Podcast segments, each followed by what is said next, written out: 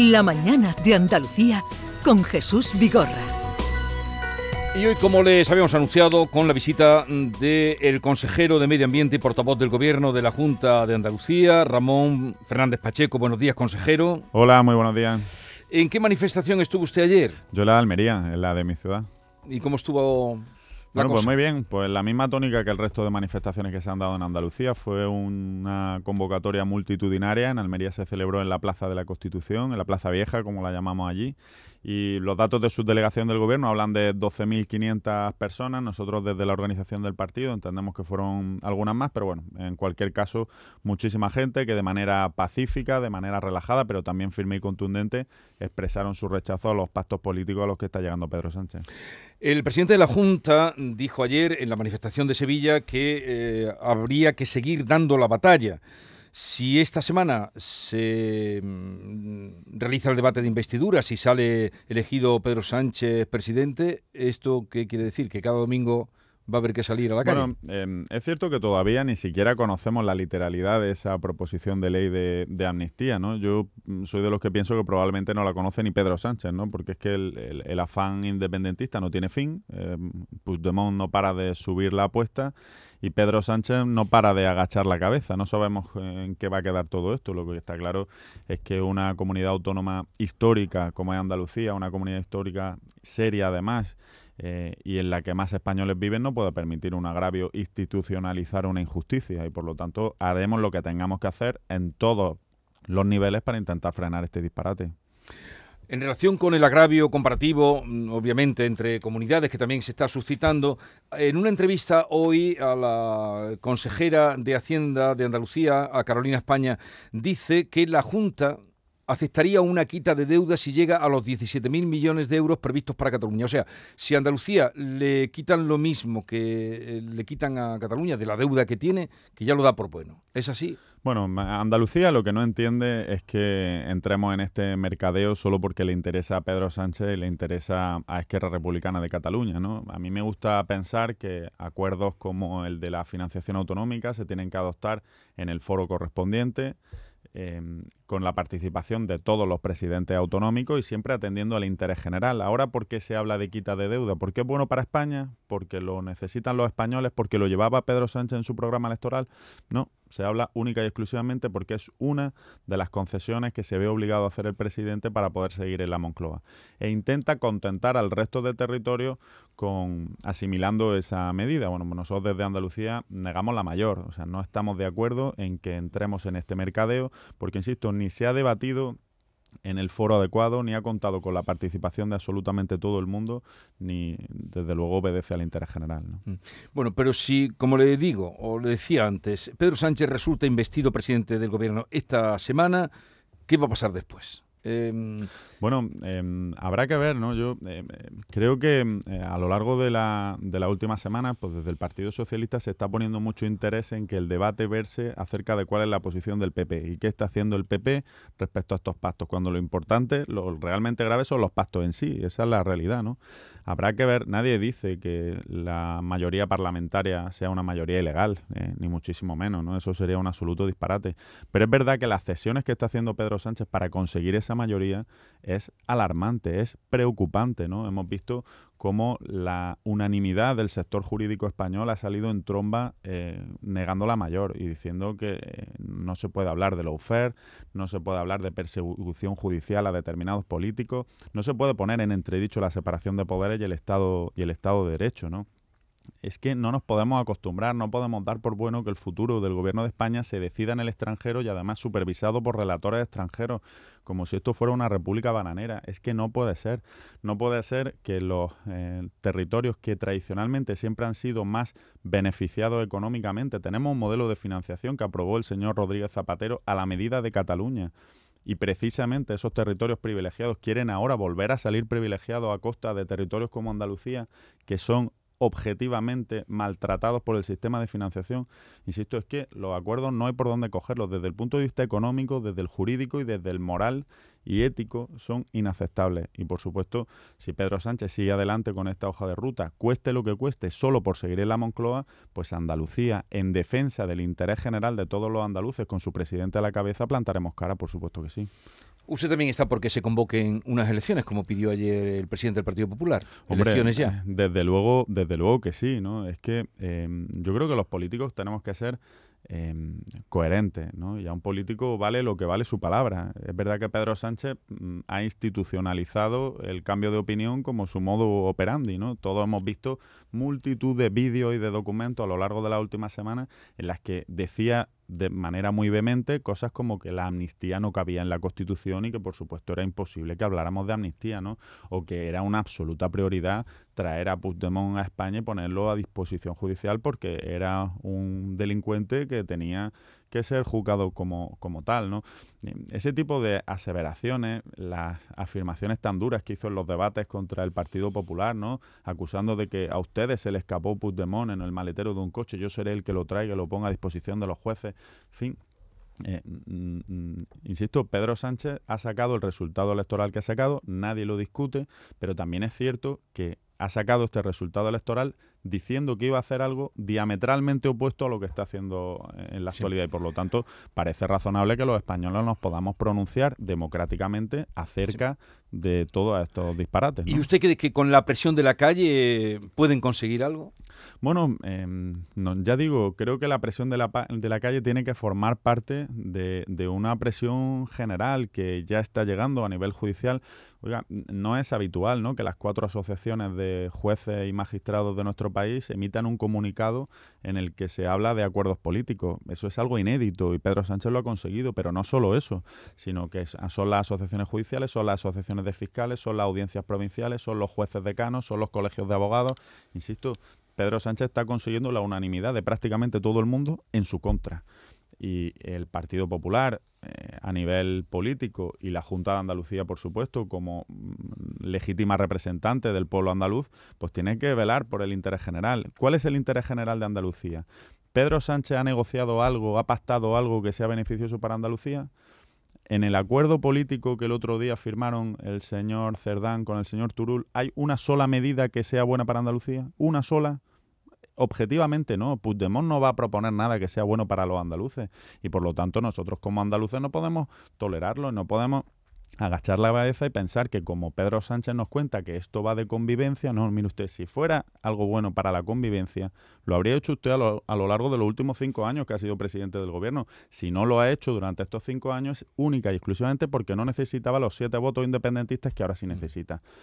Em, y, ya digo, ese relato acerca de que em, el problema está en cómo el Partido Popular mm, califica las movilizaciones es una cortina de humo perfecta que desde luego nosotros no vamos a permitir. Bien, hablemos ahora de lo que usted lleva directamente y que mm, casi depende de usted, de su consejería, el tema de Doñana. Nos mm, nos hicieron llegar, por no sé, fuentes, pero la semana pasada nos hicieron llegar que el pacto de Doñana entre la Junta y el gobierno central estaba ya como eso, como cosa cerrada. ¿Esto es así o no es pues, así? Pues me temo, me temo que no, eh, no, no es así, ¿no? Em, em, yo eh, vuelvo a, remitir un poco al mensaje que estamos trasladando a lo, largo de los últimos días. Eh, la Junta de Andalucía tiene a todo el gobierno de manera transversal, de manera especial, la Consejería de Agricultura, la Consejería de Presidencia y la, la Consejería que yo dirijo, la Consejería de Sostenibilidad, trabajando al 100% para llegar a ese acuerdo. Nosotros queremos el acuerdo. Estamos trabajando, estamos poniendo medidas encima de la mesa y es verdad que la negociación con el gobierno se está desarrollando en un clima de cordialidad y de cooperación. Esa es la verdad. Pero hablar de que el acuerdo está cerca mm, es faltar a la verdad.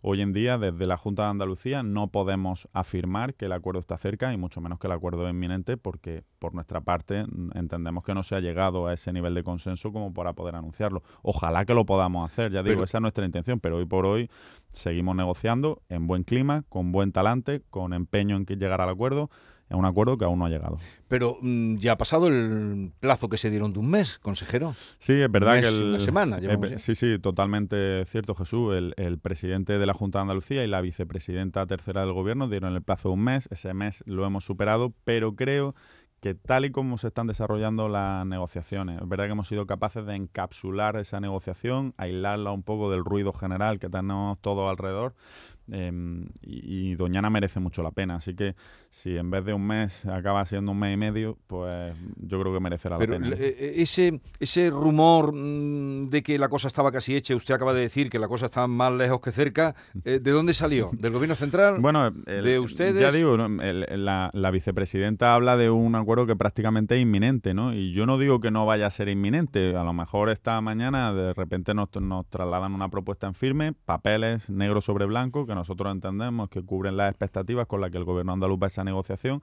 y podemos anunciar el acuerdo mañana o pasado. Pero hoy, a esta hora del lunes, eh, por la mañana, ya le digo yo que ese acuerdo no está y que por parte de la Junta de Andalucía, desde luego no podemos hablar de acuerdo inminente porque entendemos que ese acuerdo eh, aún no se ha plasmado, tenemos mucho que cerrar todavía, tenemos mucho que consensuar, trabajaremos muy duro para que sea lo antes posible, pero hoy por hoy ese acuerdo no existe. ¿No, estarán ustedes pidiendo la dimisión de Teresa Rivera? No, en absoluto. Nosotros hablamos de Doñana, hablamos del espacio natural, de los valores ecológicos, hablamos de los problemas que tienen los agricultores afectados por el plan de ordenación de la corona forestal, hablamos de la, del área eh, socioeconómica de, de, todo el entorno natural, que como sabe incumbe a tres provincias andaluzas, principalmente a Huelva, también a Cádiz y, y a Sevilla.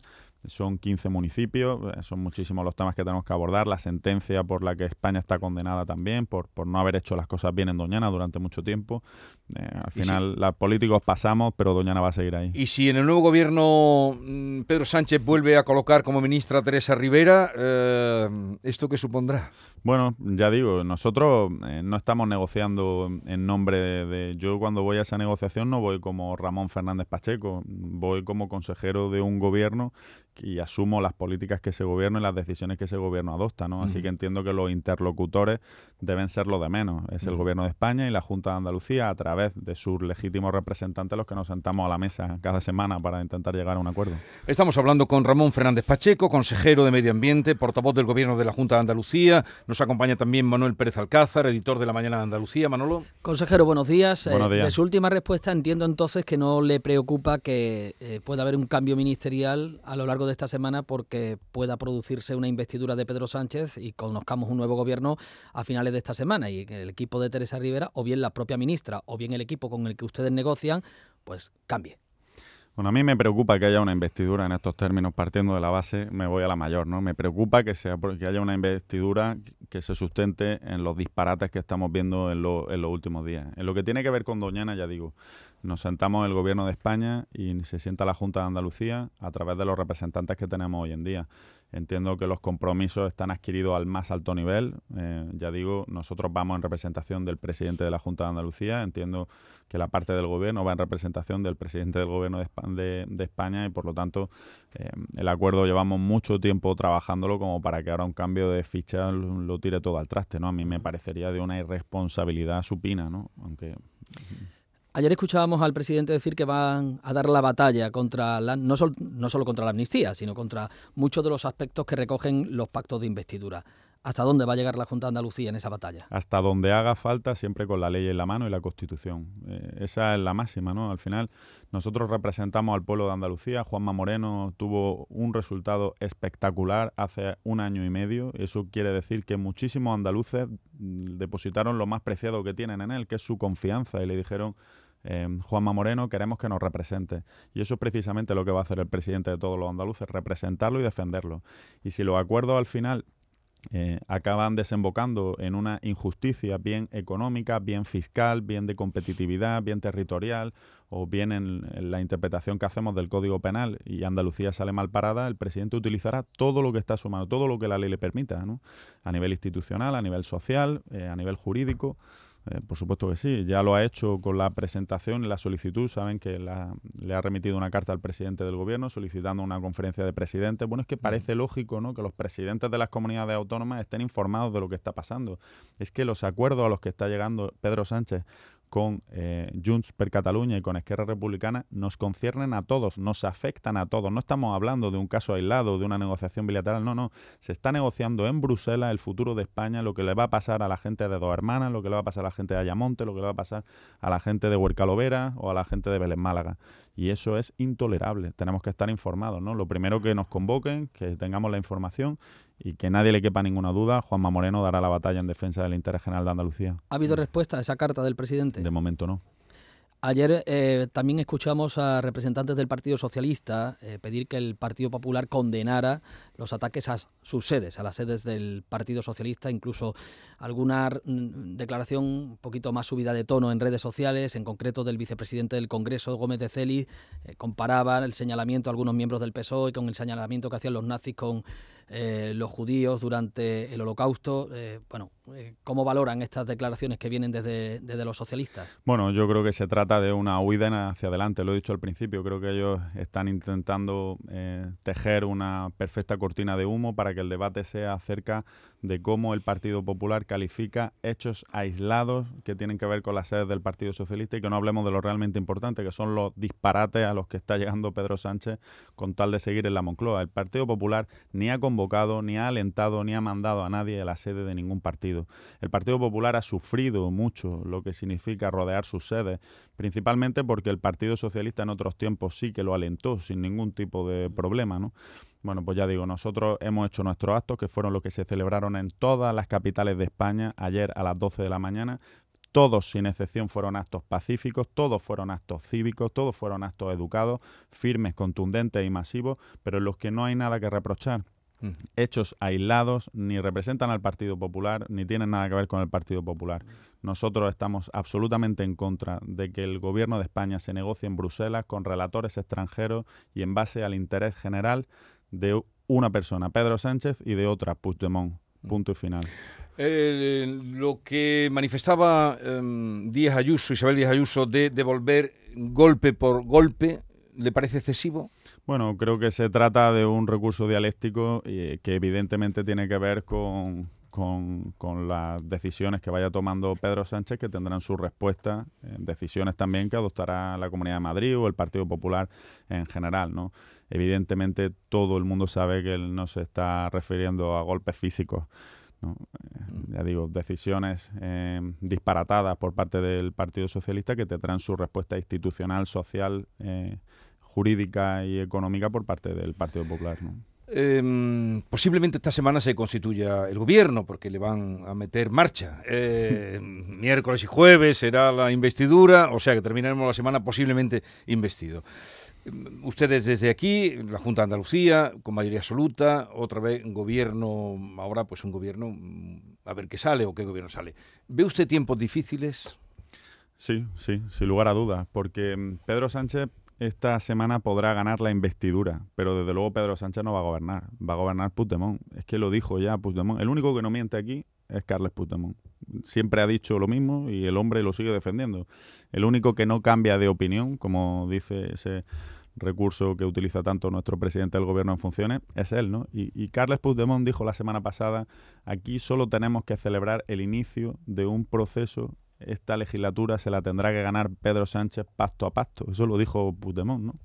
Y es verdad, por lo tanto, ganará una investidura, pero Pedro Sánchez no va a gobernar. Va a gobernar un señor que hace cinco años tuvo que salir en el maletero de un coche y que hasta ahora era un prófugo de la justicia y cuyo única preocupación era que no lo detuvieran para ponerlo a disposición mm. judicial. Em, va a ser una legislatura muy complicada, pero no porque Pedro Sánchez lo vaya a tener difícil, sino porque los españoles lo vamos a pasar muy mal. Parece mentira que, como usted ya ha dicho algunos ejemplos, de cómo una persona ninguneada, un poco mm, vilipendiada, em, un poco hazme reír también lo fue cuando aparecía en sus comparecencias por allí, sea ahora, se haya convertido en un personaje que al que todo el mundo escucha y al que un consejero como usted dice que es el único que dice la verdad. Bueno, ya digo, sí, que diga la verdad no quiere decir que yo esté de acuerdo con él. no, no, no, pero digo, que, pero que de ser lo que este... Sí, sí, claro, pero es que hemos visto, hemos visto, ya digo, hemos visto de, de cómo el Partido Socialista ha sido vehemente a la hora de pedir eh, la puesta a disposición judicial de Puigdemont, ¿no? Ha impulsado las euroórdenes, ha defendido el orden constitucional, ha acusado al Partido Popular de que Puigdemont se escapó en el maletero siendo eh, el señor Rajoy, presidente del gobierno, a cómo hace una semana el señor Santos Cerdán, número 3 del Partido Socialista, se reunía con él en una sala presidida por una foto eh, que fue retirada del Parlamento Europeo por contener un hecho ilegal. Y ese nivel de humillación, ese nivel de agachar la cabeza, de transigir con lo que haga falta solo para seguir en la Moncloa, es que es del todo inaceptable, es que es inédito, es que no, el Partido Socialista está irreconocible. Aquí no hablamos de, de, interés general. Ya digo, si todo esto que nos están diciendo que es buenísimo para la convivencia y que va a enterrar el problema y qué tal, si todo eso fuera cierto, el señor Pedro Sánchez lo habría hecho a lo largo de los últimos cinco años siendo presidente del gobierno. ¿Por qué lo hace ahora? Eso lo sabe toda España, eso lo saben hasta los socialistas cuyo sueldo depende de Pedro Sánchez. Lo hace porque necesita los siete votos independentistas y si no lo necesitara, no estaríamos en este escenario. Por lo tanto, ni hablamos de interés general, ni hablamos Em, de, decisiones mm. que sean buenas ni para Cataluña ni para España. Hablamos de decisiones que son buenas para Pedro Sánchez. Punto y final, ¿no? Y el señor Putemón, ya digo, es el único que ha sido coherente desde el principio. Él quiere romper España, él quiere acabar con la Constitución, él habla de persecución judicial, el término lawfare lo introduce él en el discurso, él habla de un relato que hasta ahora se había negado siempre y que a partir de la semana pasada, el Partido Socialista hace propio. Bueno, pues lo hará el Partido Socialista, pero eso no quiere decir que lo haga España. Y los españoles ayer lo dejaron bien claro, ¿no? Volvemos a Andalucía, consejero, porque tenemos una semana eh, intensa y apretada en lo político. Este miércoles, debate de totalidad de los presupuestos de la Junta de Andalucía del próximo año.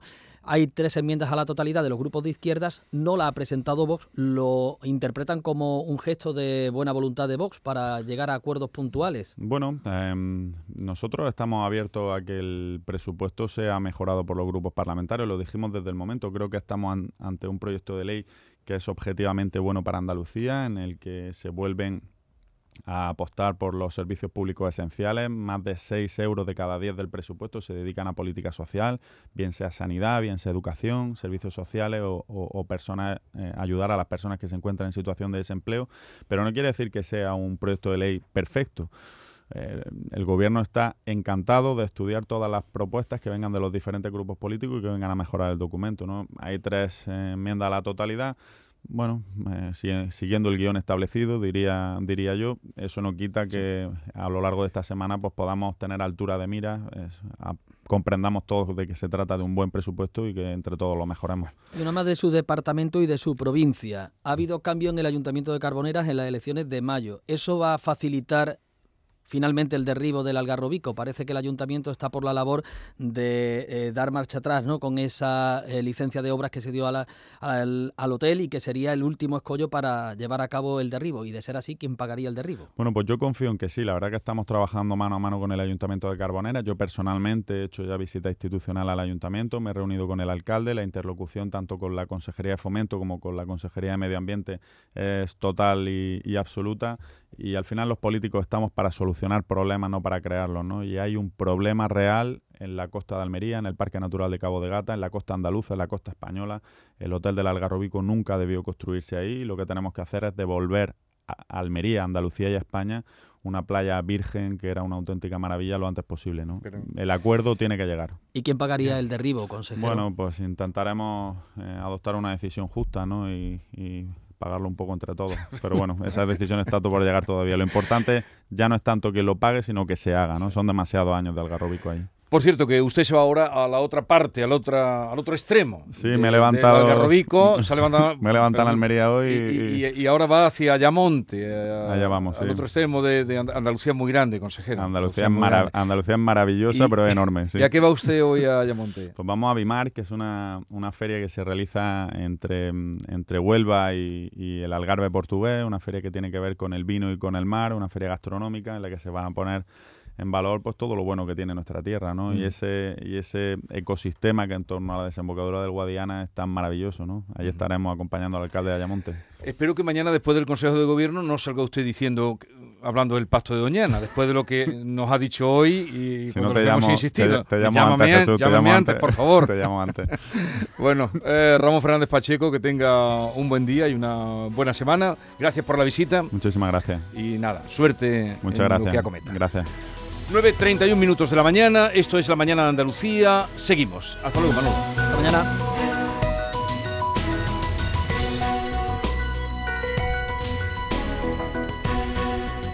Esta es La Mañana de Andalucía con Jesús Vigorra, Canal Sur Radio.